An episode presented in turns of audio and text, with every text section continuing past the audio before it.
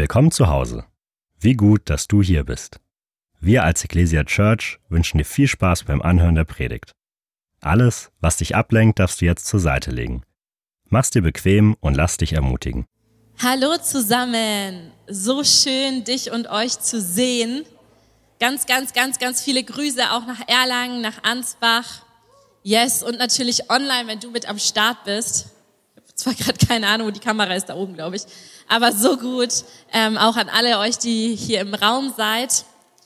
Danke, Jesus, für das, was du tust. Bevor ich ähm, gleich anfange und einfach einen Impuls mit dir teilen möchte, den ich für heute auf dem Herzen hatte, habe ich den Eindruck, eine Menschengruppe ganz besonders zu feiern. Und zwar sind es alle Mamas und Papas. Yes.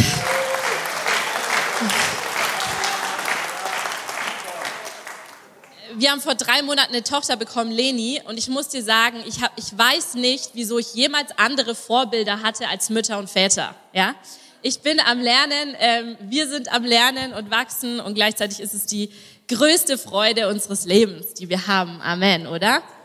Ähm, mein Mann denkt, das geht los. Ähm, ja, ich hatte für heute ein Thema auf dem Herzen, gerade auch so zum Ende des Jahres. Und zwar möchte ich über übernatürliche Hoffnung sprechen. Weißt du, jeder von uns hat in den unterschiedlichsten Lebensbereichen ein bestimmtes Level an Hoffnung. In deinen Finanzen hast du ein bestimmtes Hoffnungslevel. Wie sehr hoffst du und glaubst du, dass Gott dein Versorger ist zum Beispiel? Wie sehr glaubst du, dass wenn du am Sonntag das gibst, was Gott dir gezeigt hat, was du bei Herz für sein Haus geben sollst, was vielleicht über das hinausgeht, was du letztes Jahr gegeben hast oder was du grundsätzlich gibst, wie sehr glaubst du, dass dieses Wort, was du empfangen hast, wo Gott gesagt hat, hey, gib diesen Betrag, dass es stimmt und dass Gott dich versorgen wird mit allem, was du brauchst? Wie sieht dein Hoffnungslevel aus, wenn es um deine Arbeitsstelle geht? Wenn es um deine Kollegen, deinen Chef geht? Wie ist da die Beziehung? Wie sieht's in deiner Familie aus? Was ist da das Hoffnungslevel, was du hast? Und ich will dich am Anfang einfach so fragen, wenn heute der 31. Dezember wäre, Silvester, und wir würden morgen ins neue Jahr starten, mit was für einer Blick würdest du ins neue Jahr starten? Mit was für einer Hoffnung, mit welchem Hoffnungslevel würdest du in den verschiedenen Lebensbereichen, Familie und Freunde, deine Ehe, dein Arbeitsplatz, hier in der Kirche, deine Finanzen, deine Gesundheit, mit welchem Hoffnungslevel würdest du ins neue Jahr starten? Gibt es da Bereiche, wo du merkst, boah, da bin ich herausgefordert, da kommen Sorgen und Ängste hinein und da fällt es mir schwer, gerade voller Hoffnung zu sein oder Gott zu vertrauen, dass er durchkommen, dass er durchbrechen wird, weil ich es mit natürlichen Augen noch nicht sehen kann. Nimm dir einfach mal eine Minute Zeit und ja, geh da mal kurz mit Gott ins Gespräch. Wenn heute der 31. Dezember wäre, wie würdest du ins neue Jahr gehen?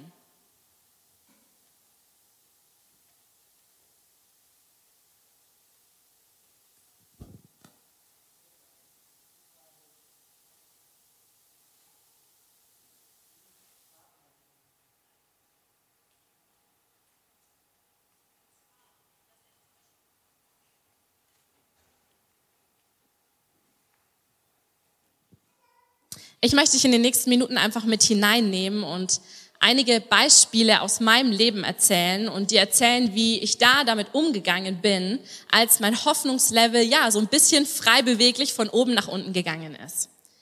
Letztes Jahr, eines Tages, hatte ich am Momentum College gepredigt und ich habe darüber gepredigt, dass es ein Privileg ist und nichts Besseres in unserem Leben gibt, wie wenn wir in Situationen sind, wo Gott unsere einzige Hoffnung und unser einziger Ausweg ist. Ja, und ich war richtig on fire und voller Begeisterung, voller Glauben und ich komme nach Hause und wir machen die Post auf und da ist ein fetter Umschlag mit einer großen Rechnung vom Finanzamt drin. Ben und ich sind komplett selbstständig. Alle, die hier, die selbstständig sind, die wissen, wenn das Finanzamt dir schreibt, dann, ja, oh Jesus, ich bin schon besser darin geworden, aber das ist ein Bereich, wo mein Hoffnungslevel oft am Schwanken ist. Und ich lese diesen Brief mir durch mit dieser Rechnung in einer Höhe, womit wir nicht gerechnet haben, wo wir nicht das Geld dazu hatten in dem Moment. Und ich muss dir ganz ehrlich sagen, ich habe in dem Moment mich nicht privilegiert gefühlt, dass Gott meine einzige Hoffnung ist. Ich habe mich in dem Moment nicht voller Glauben gefühlt und mir gedacht, ja, Halleluja, ich mache jetzt gleich hier einen Tanz, einen Durchbruchstanz auf diesem Papier und ich weiß, das Geld wird kommen, ja? Oder was du vielleicht sonst denkst, was Menschen wie ich machen zu Hause, wenn sie sowas bekommen. Nein, sondern ich bin in einen Modus gegangen, den mein Mann als Griesenmodus bezeichnet. Das ist der Modus, in dem ich vergesse, dass ich einen Vater habe, der uns versorgt, in dem ich denke, ich bin ein Alleinkämpfer, in dem ich denke, ich muss das jetzt irgendwie hinkriegen und das Geld beschaffen, damit wir diese Rechnung bezahlen können. Und weißt du, ich bin jemand, bei mir geht im Kopf da so richtig dann was los und ich stelle mir dann wirklich Sachen vor, es geht einfach so los, ähm, was alles Schlimmes passieren kann oder wie die Situation anders ausgehen kann, als ich es doch eigentlich hoffen und glauben will. Und in diesem Moment, ich liebe es, dass du und ich die Möglichkeit haben, in Gemeinschaft zu sein, weil Gemeinschaft hat so eine Kraft in solchen Momenten deines Lebens. Und deshalb lieben wir Kleingruppen zum Beispiel. Und in dem Moment kam Ben, mein Mann, und hatte sofort gecheckt, was mit mir abgeht und hat gesagt, Anna, ganz ruhig, entspann dich erstmal und lass uns jetzt wirklich ein Wort von Gott holen. Ein Wort, wo wir dann vertrauen können, dass Gott sich drum kümmern wird und wir zur richtigen Zeit das Geld haben werden. Das nennen wir auch eine Verheißung. Eine Verheißung ist ein Wort von Gott, was Hoffnung, was Ermutigung freisetzt und wo Gott praktisch in deine Zukunft geht und er gibt dir ein Wort, was du im Hier und Jetzt brauchst, um voller Glauben, um voller Hoffnung, um immer wieder dich dran klammert, hineinzugehen in den Durchbruch, in das Zeugnis, in das, was Gott in und durch dein Leben tun möchte. Und in dem Moment ähm, habe ich nichts empfangen, weil mein Kopf voller Sorgen und Ängste war. Aber ein paar Tage später, als wir einfach Zeit mit Gott verbracht haben und gebetet haben und auch für unsere Finanzen gebetet haben, hatte ich plötzlich so Vater Gott gesehen, wie er im Himmel steht und wie er sein Scheckbuch zückt und wie er jedes einzelne, jede einzelne Rechnung, die wir dieses Jahr, es war letztes Jahr, die wir letztes Jahr bekommen haben und noch bekommen werden, ausgefüllt hat. Und wie er zu mir gesagt hat, Anna, ich habe für alles vorgesorgt, ich habe alles im Blick in diesem Moment ist natürlich mein Hoffnungslevel sehr, sehr hoch gestiegen, weil Gott hat persönlich gesprochen und ich wusste, ich kenne seine Stimme, ich wusste, er ist es und ich konnte mich entscheiden, ihm zu glauben und zu vertrauen. Und dennoch gab es Momente immer wieder danach, wo Situationen passiert sind, auch im Bereich Finanzen, wo plötzlich mein Hoffnungslevel wieder nach unten crashen wollte und Ängste und Sorgen hineinkommen wollten. Und deswegen bitten wir Gott um Verheißungen. Deswegen ist es so wichtig, dass du und ich lernen, seine Stimme persönlich zu hören, weil in diesen Momenten wieder und wieder und wieder und manchmal mehrmals am Tag, auch wenn es für dich sich vielleicht lächerlich anhört, habe ich mich an dieses Wort erinnert, an diese Verheißung von Gott und gesagt, Gott, ich entscheide mich dir zu vertrauen. Und da gab es Momente, da war es bestimmt nicht feierlich, mit mir verheiratet zu sein. Aber Gott sei Dank hat ähm, Ben in dem Bereich überhaupt gar keine Probleme und ist super entspannt, äh, Gott zu vertrauen. Naja, im Vergleich zu mir wirklich. Also so ergänzt man sich. Ne? Gibt es Bereiche in deinem Leben, wo Hoffnungslosigkeit schon angefangen hat, sich auszubreiten? Weißt du, ich glaube, dass dein Maß an Hoffnung, was du hast, dass es eng connected ist, dass es eng verbunden ist mit deiner Sichtweise auf Gott. Wenn ich glaube, dass Gott gut ist, wenn ich glaube, dass Gott ein guter, guter Vater ist, der mein Bestes im Blick hat, der mich versorgt, der mich niemals verlässt, all diese Verheißungen, die wir in seinem Wort kennen, weil sein Wort ist pure Verheißung für dich und mich. Gibt es da Bereiche, wo du merkst, boah, da fällt es mir schwer zu glauben, dass Gott gut ist. Da fällt es mir schwer, Gott zu vertrauen. Da ist mein Hoffnungslevel gesunken, weil ich gefühlt wieder und wieder und wieder eine Enttäuschung erlebt habe. Und weißt du, das ist diese Spannung, in der du und ich leben. Die Spannung, wo wir auf der einen Seite glauben, dass Gott gut ist, glauben, dass Gott uns versorgt. Und auf der anderen Seite sind Situationen und Umstände in deinem Leben, wo du manchmal nicht verstehst und manchmal nicht erklären kannst. Und ich hatte schon oft solche ähm, Situationen und Umstände und ähm, ein, eine Situation, ein Umstand bei mir, ähm, wo ich wirklich so gedacht habe, okay Gott, was passiert hier gerade, war vor drei Monaten, als unsere Tochter auf die Welt gekommen ist. Ich bin reingegangen und dachte mir, ja, es wird bestimmt eine gute Zeit werden. Alle möglichen Geschichten hat man ja davor gehört. Und Stunde um Stunde verging und ich dachte mir, oh, ich werde ohne viele Schmerzmittel überleben, aber ich habe praktisch, glaube ich, alles mitgenommen, was man da mitnehmen kann, weil es lange gedauert hat und ähm, einfach nichts voranging. Ähm, das meiste habe ich gut vertragen. Der Ben meinte, bei einem Opiat hätte ich angefangen, sehr lustige Sachen zu Olga, der russischen Hebamme, zu sagen. Ich habe zu ihr gesagt, Olga, bitte geh nicht, ich schaff das nicht ohne dich und solche Sachen. Wie dann? Okay, so, Olga. Ich hatte ein bisschen mehr Schmerzen als gerade. Du machst es so gut, Olga. Dann kam der Schichtwechsel. Nach ungefähr 20 Stunden ähm, haben sie dann festgestellt, dass Leni sich unter der Geburt komplett gedreht hat und ein Sternenguckerbaby war. Und in dem Moment wurde dann auch der Oberarzt informiert und er kam rein und hat gesagt, möchte sie auf natürliche Art gebären? Und ich so, ja, wenn es irgendwie geht, bitte. Jetzt nicht auch noch ein Kaiserschnitt, wenn ich es verhindern kann. Und er hat gesagt, okay, ich gebe Ihnen einen Pressversuch und ansonsten müssen wir einen Kaiserschnitt machen, um sie rauszuholen, um sicherzustellen, dass es ihr gut geht. In diesem Moment dachte ich mir, Gott, was, was geht hier vor sich? Also klar, Geburt ist anstrengend, Geburt ist schwer, alle Männer, die da mit im Raum waren, brauchen wahrscheinlich erstmal eine Runde Seelsorge danach. Aber ich dachte mir, Gott, was passiert hier gerade? Ich stehe kurz vorm Kaiserschnitt, habe alle Schmerzmittel bekommen und der Oberarzt ist auch am Zweifeln, ob er sie holen kann und er wollte die Saugglocke dafür verwenden. Und in diesem Moment habe ich mich zurückerinnert an einige Wochen vorher, wo jemand mich angeschrieben hat, der früher bei uns im God Encounter Team war und hat gesagt, Anna, ich hatte heute Nacht einen Traum ähm, in dem Traum, ja, da ging es um dich und ich habe den Eindruck, ich soll das mit dir teilen. Und er hat gesagt, in dem Traum saß ich auf einem Stuhl und Vater Gott stand vor mir und er hat mich angeschaut und hat dreimal gesagt, du bist bereit, du bist bereit, du bist bereit. Als ich das damals gehört hatte, dachte ich mir, ja klar bin ich bereit, das wird richtig gut. Und in diesem Moment habe ich mich aber daran zurückerinnert und dachte mir, okay Gott, ich habe keine andere Möglichkeit. Wir können uns später drum kümmern, ähm, zu schauen, was hier gerade passiert ist und ja, einfach zu schauen, was, was vielleicht versucht da an unserer Beziehung zwischen Vater Gott und mir zu zehren in so einem Moment. Aber in diesem Moment habe ich mich einfach nur entschieden, mich auf diese Verheißung zu stellen. Ich habe einfach nur die Augen zugemacht und mir vorgestellt, wie Vater Gott vor mir steht und wie er sagt, du bist bereit, du bist bereit, du bist bereit. Und dann einfach getan, was die Ärzte mir sagen, ich erspare dir den Rest.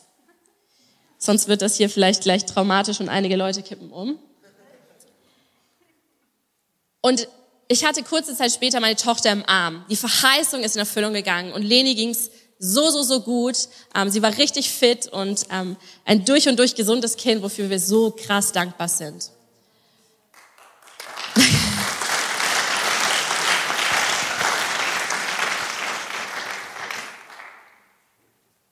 kurz nach der Geburt, als ich auf Station sollte, bin ich dreimal kollabiert, weil mein Körper einfach nicht mehr mitgemacht hat. Ich nehme an, einfach die Schmerzmittel und einfach das Ganze hin und her. Und dann lag ich oben auf Station mit eigentlich einer erfüllten Verheißung. Meine Hoffnung ist Realität geworden. Meine Tochter war neben mir gelegen. Und plötzlich höre ich eine Stimme, die zu mir sagt, du bist bereit, in die Ewigkeit zu gehen.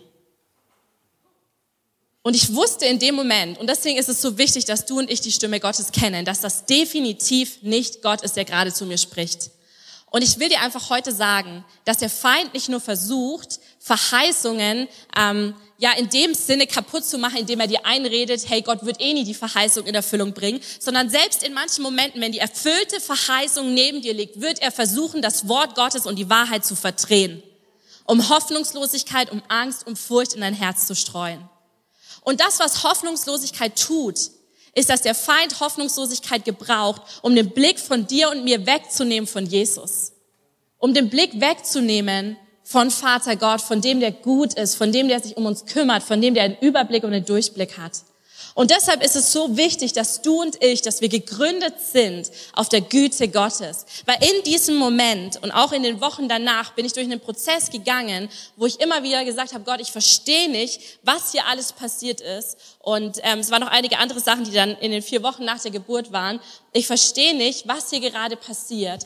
Aber Gott, ich glaube, du bist gut.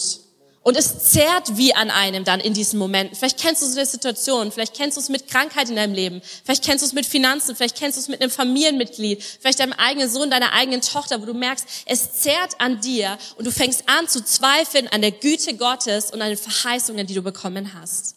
Wenn du nicht verankert bist in der Güte Gottes, wirst du, wenn Herausforderungen, wenn Schmerz, wenn Stürme kommen, bis du deinen Blick auf Gott, deine Theologie über Gott, wie du ihn siehst, auf eine Ebene bringe mit dem Schmerz, mit der Enttäuschung, mit dem Ärger, den du gerade empfindest. Und dann fängst du an, wie eine Brille aufzusetzen, die Brille deiner Erfahrung, durch die du Gott siehst. Dann fängst du an zu projizieren. Dann fängst du an, ein verzerrtes Bild auf Gott, speziell auch auf Gott als Vater, als Versorger zu haben. Deshalb ist es so wichtig, dass du und ich verankert sind in dem, dass Gott gut ist. Dass wir immer und immer wieder erkennen, wenn Hoffnungslosigkeit, wenn Lügen, wenn Ängste, wenn Sorgen in unser Leben kommen wollen, wenn dieses Hoffnungslevel auf und ab schwingt, und dass wir Gott sag, zu Gott sagen, Gott, erinnere mich an eine Verheißung, die du mir vielleicht schon vor lang gegeben hast, die mich jetzt in dem Bereich ermutigt. Dass wir sein Wort aufschlagen, dass wir sagen, Gott, was sprichst du gerade zu mir? Dass wir andere mit einbeziehen und sagen, hey, könnt ihr einfach mal mithören? Du musst gar keine Details nennen, da ist es manchmal schwer für andere zu hören. Du kannst einfach sagen, hey, kannst du mal mithören? Ich brauche einfach ein Wort von Gott für eine Situation oder einen Bereich in meinem Leben.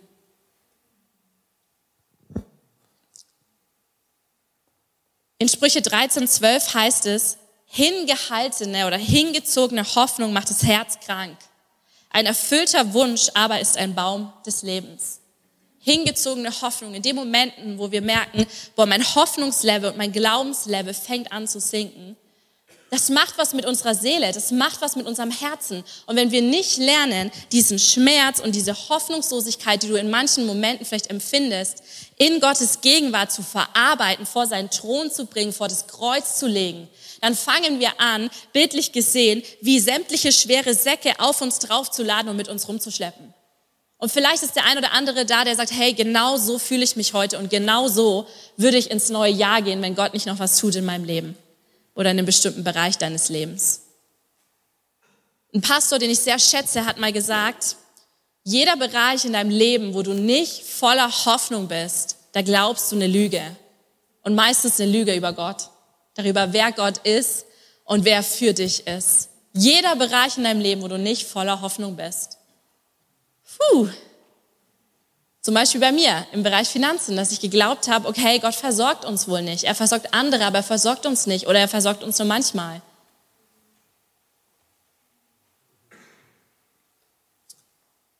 Vor einigen Jahren, als ich noch nicht verheiratet war, war ich in einem Gottesdienst und ähm, das war eine Zeit gewesen, wo ich einfach so viel Hoffnungslosigkeit hatte darüber, dass ich Single war, über meinen Beziehungsstatus wo ich mir dachte, okay, ich bin halt die, die vergessen wurde. Ich bin halt die, die Gott segnet. Ich habe einen Dienst bekommen mit God Encounter, aber Familie schenkt Gott mir nicht. Das enthält er mir vor.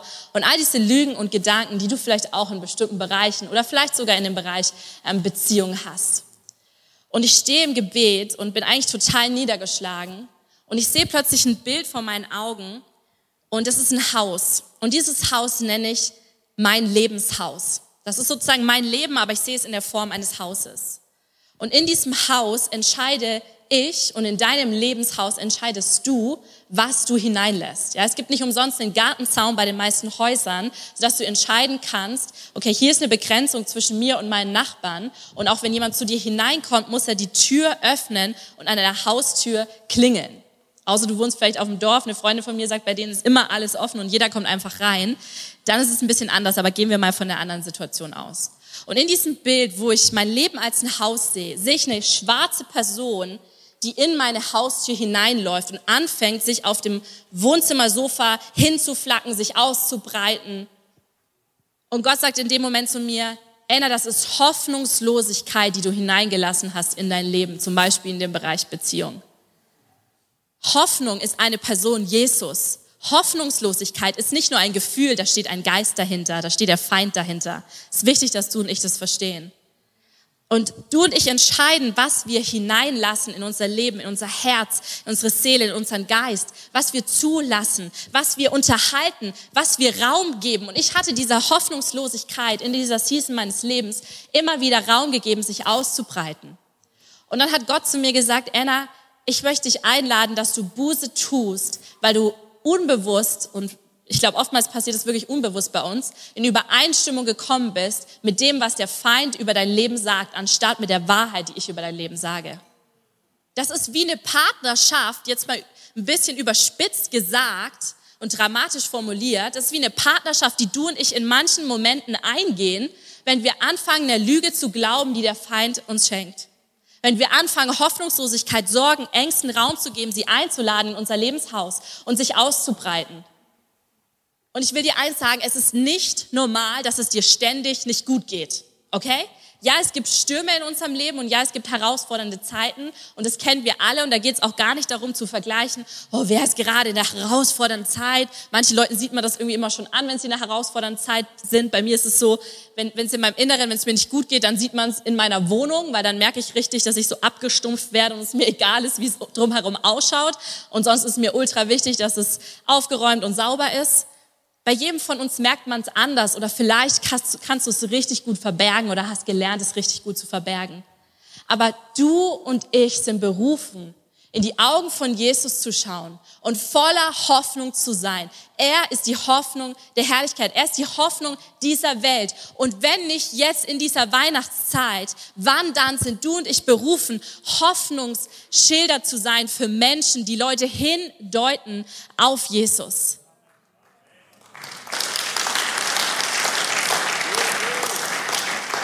Aber um das sein zu können, müssen du und ich voller Hoffnung sein. Und da liegt oft die Herausforderung bei uns Christen. Und da beziehe ich mich genauso mit ein. Ich habe Geschichten gerade von mir erzählt.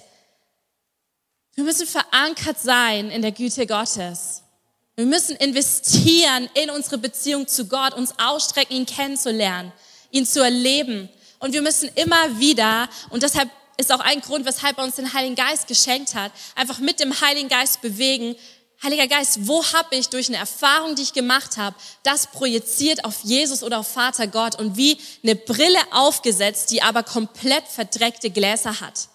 Und durch diese verdreckten Gläser, jeder, der Brillenträger ist, weiß auch, gerade mit Maske und so, das hat immer so beschlagen und das ist nichts, was super schön ist, wenn du da nichts mehr siehst. Und da wird deine geistliche Sicht beeinflusst. Denn du hast nicht nur natürliche Augen, sondern die Bibel redet von den Augen des Herzens, deinen geistlichen Augen. Und da wollen wir lernen, dass wir sehen, was Gott sieht. Weißt du, im Himmel ist die pure Hoffnung. Im Himmel gibt's keine Krankheit. Im Himmel ist eine Lösung für jedes Problem, was du gerade hast. Im Himmel ist alles, was du brauchst, verfügbar.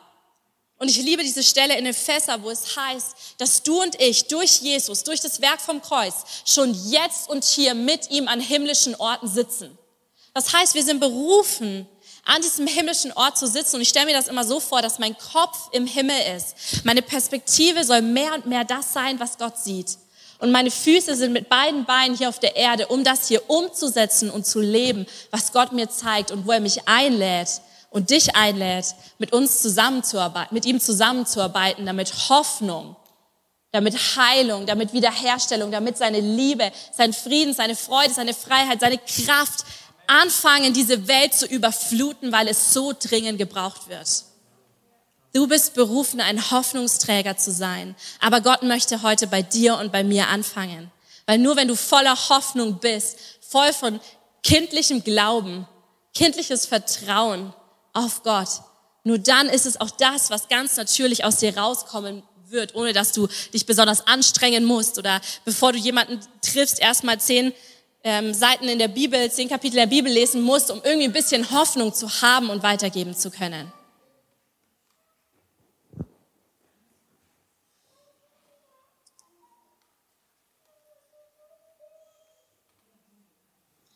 Der Feind möchte deinen Blick wegnehmen von Jesus und er möchte dir Angst einjagen, sodass das Problem dir größer erscheint als die, die Lösung, die durch Jesus und durch den Heiligen Geist schon in dir verfügbar ist.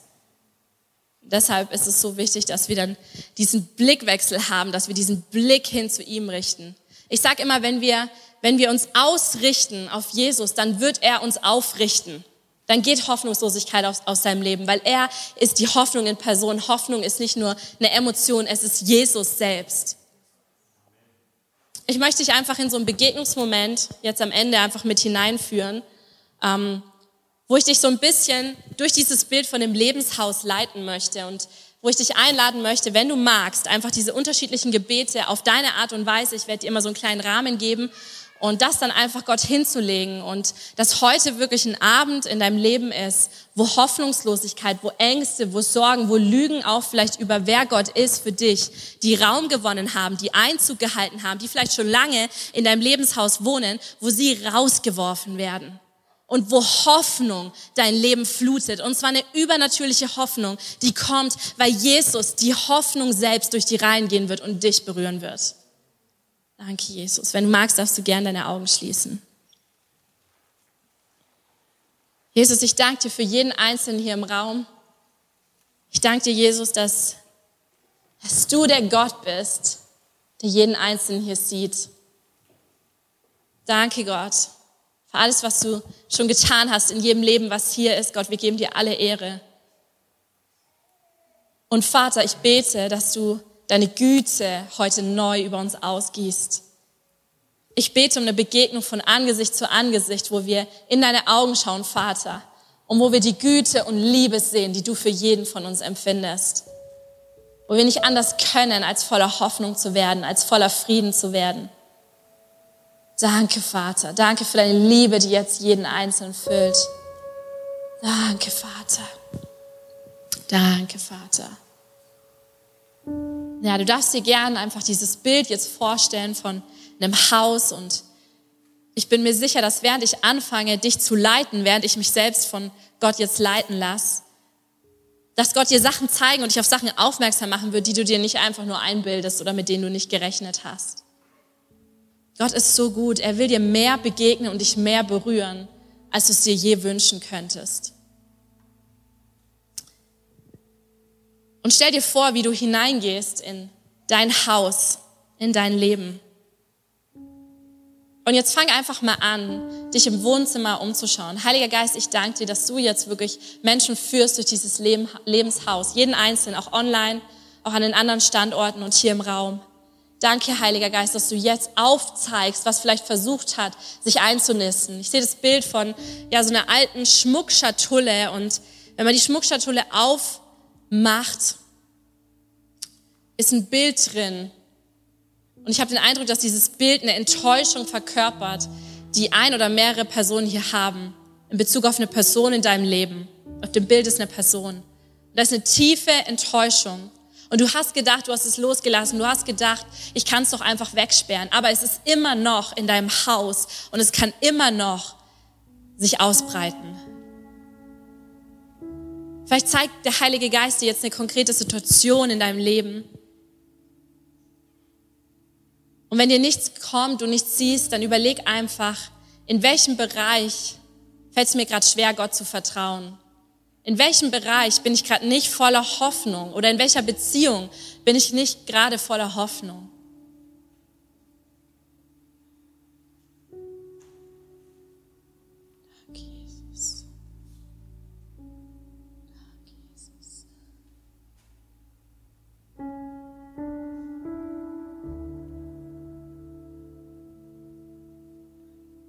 Ja, wenn du einfach jetzt was gesehen oder gehört hast oder an was erinnert wurdest, dann möchte ich dich einladen, dass du einfach Gott ausdrückst, dass du ihn um Vergebung bittest, dass du zugelassen hast, dass diese negative Sache, diese Lüge, diese Enttäuschung, diese Angst, diese Hoffnungslosigkeit, dass sie sich bewusst oder unbewusst ausbreiten durfte in deinem Leben dass du dem geglaubt hast, was der Feind gesagt hat über dein Leben, anstatt dem, was Gott über dein Leben sagt. Sag ihm einfach, Jesus, es tut mir leid, Vater, ich bitte dich um Vergebung, dass ich mehr dem geglaubt habe, was die Dunkelheit über mein Leben sagt. Und die Bibel sagt ganz klar, dass der Feind immer kommt, um zu töten, zu stehlen und zu zerstören. Nichts Gutes kommt von ihm. Und in, 1, in Jakobus 1, Vers 17 heißt es, aber alles, was gut und vollkommen ist, kommt vom Vater des Lichts. An ihm ist kein Schatten, niemals wechselt bei ihm Licht und Finsternis. Das Schlechte in deinem Leben, es kommt nicht von Gott, er ist nicht der Verursacher von den Krisen und Stürmen in deinem Leben. Ja, er gebraucht sie und er verherrlicht sich in unserer Schwachheit. Aber er ist ein guter Vater, der möchte, dass es dir gut geht. Und seine Pädagogik funktioniert auch nicht über Strafe wo er sagt, okay, Du bist jetzt erstmal eine Zeit lang krank, bis du das und das gelernt hast und dann heile ich dich wieder. Was ist das für ein Vater? Das ist kein durch und durch guter Vater. Und unser Vater im Himmel ist durch und durch gut.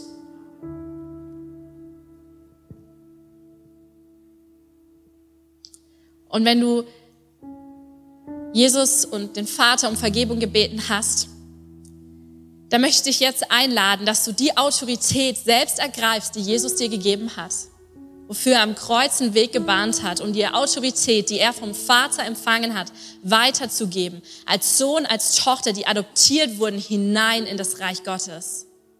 Und dass du einfach sagst, mit deinen eigenen Worten gerne, in Jesu Namen, zum Beispiel Hoffnungslosigkeit oder Enttäuschung oder vielleicht auch Ärger auf Gott, der sich angesammelt hat, oder eine Lüge, die dir gerade bewusst geworden ist, die du über Gott glaubst. Dass du sagst, in Jesu Namen, ich befehle dir, und du nennst die Sache beim Namen, ich befehle dir zu gehen und mein Lebenshaus zu verlassen.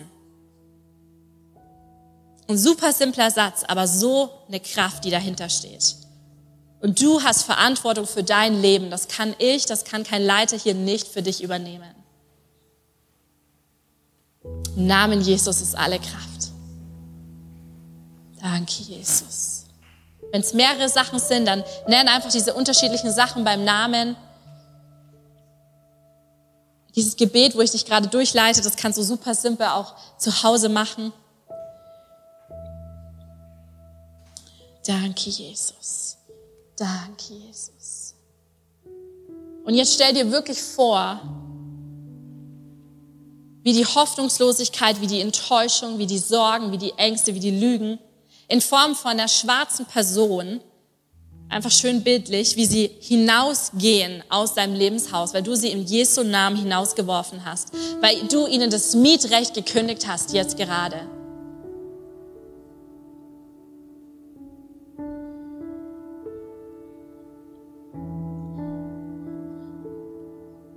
Und was ich dann immer noch bete, das liegt daran, dass die Bibel klar sagt, dass im Blut Jesu, dass das Schutz ist, dass Kraft in dem Blutschutz ist. Dass er sein Blut vergossen hat für dich und mich. Dass er gesiegt hat am Kreuz. Ein für alle Mal ist, dass ich einfach bete und Jesus bitte und sage, Jesus, ich bitte dich, dass du die Tür zu meinem Haus mit deinem Blut versiegelst und dein Blutschutz jetzt ganz neu auf mich und mein Leben, auf jeden Lebensbereich legst. Stell dich aktiv unter den Blutschutz von Jesus, da ist eine Kraft dahinter. Danke, Jesus, danke, Jesus, danke, Jesus. Und als vierter und letzter Schritt, also zuerst identifizieren wir, was die Sachen sind, die sich ausgebreitet haben in unserem Lebenshaus. Dann gehen wir in den Moment, wo wir Buße tun, wo wir um Vergebung bitten, dass wir dem geglaubt haben, was der Feind über unser Leben sagt, anstatt dem mehr zu glauben, was Gott sagt. Der dritte Schritt, wo wir diese Autorität ergreifen, die wir durch Jesus haben und wo wir es rauswerfen der vierte Schritt, wo wir ihn einladen, wirklich mit dem Blut, was er vergossen hat, damit du frei sein kannst, damit du voller Hoffnung sein kannst, wirklich das zu versiegeln. Und der fünfte, ich habe mich verzählt, der fünfte und letzte Schritt ist, dass du ihn fragst, Jesus, Vater Gott, wie siehst du diesen Bereich in meinem Leben? Womit willst du mich gerade füllen? Also in diesen Momenten passiert ein Austausch Genau wie der Austausch am Kreuz vom Leben mit ihm gekreuzigt und mit ihm auferstanden, vom Tod ins Leben hinein. Und genauso auch in so einem Moment, wenn du was loslässt, ist ein Platz frei geworden. Und da ist es so wichtig, dass du ihn fragst, womit willst du mich gerade fühlen, Jesus? Was ist deine Sichtweise auf diesen Bereich meines Lebens? Was sagst du? Was willst du gerade mir mitteilen? Was liebst du an mir? Und er will dich füllen mit seiner Wahrheit. Und dann nehmen wir uns jetzt einfach noch Moment Zeit. Frag ihn einfach mal, Jesus, wie siehst du diesen Bereich in meinem Leben? Vater Gott, was ist die Wahrheit für die Lüge, die ich angefangen habe zu glauben? Ich danke dir, Heiliger Geist, dass du jetzt auch an alte Verheißungen erinnerst, die in diesem Moment ermutigen, wo es vielleicht um Bereiche geht, wo unser Hoffnungslevel wiederkehrend am Schwanken ist. Danke, Heiliger Geist, dass du jetzt erinnerst, dass du jetzt sprichst. Und danke Gott auch für neue Worte, die du ausgießt. Weil du der Gott der Hoffnung bist. Weil du die pure Liebe bist.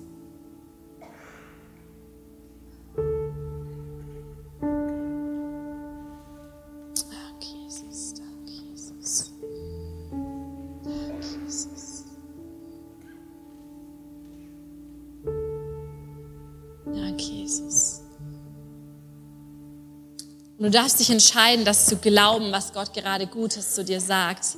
Du darfst dich entscheiden, das zu empfangen, was Jesus gerade dir schenken möchte, womit er dich füllen möchte. Du darfst ihm vertrauen, dass er es durch und durch gut mit dir meint. Du darfst loslassen und vielleicht neu kapitulieren in bestimmten Lebensbereichen und sagen, Gott, ich entscheide mich dir zu vertrauen, weil du den Durchblick und den Überblick hast, weil du dich um mich kümmerst, weil ich Sohn, weil ich Tochter bin, weil ich geliebt, gesehen und berufen von dir bin. Danke, Vater. Heiliger Geist, ich bete, dass du das jetzt, ja, versiegelst, was du in jedem Einzelnen getan hast, dass du wirklich einen Schutz da jetzt rumlegst. Heiliger Geist, ich bete, dass du uns erinnerst in den Momenten, wo unser Hoffnungslevel wieder anfängt zu sinken, dass du uns an die Worte erinnerst, die jetzt gesprochen wurden, dass du uns an diese Sichtweise des Vaters erinnerst dass du uns ausrichtest auf Jesus, sodass wir in seine Augen blicken können und Hoffnung uns überflutet. Und Jesus, ich danke dir, dass du einfach durch die Reihen gehst.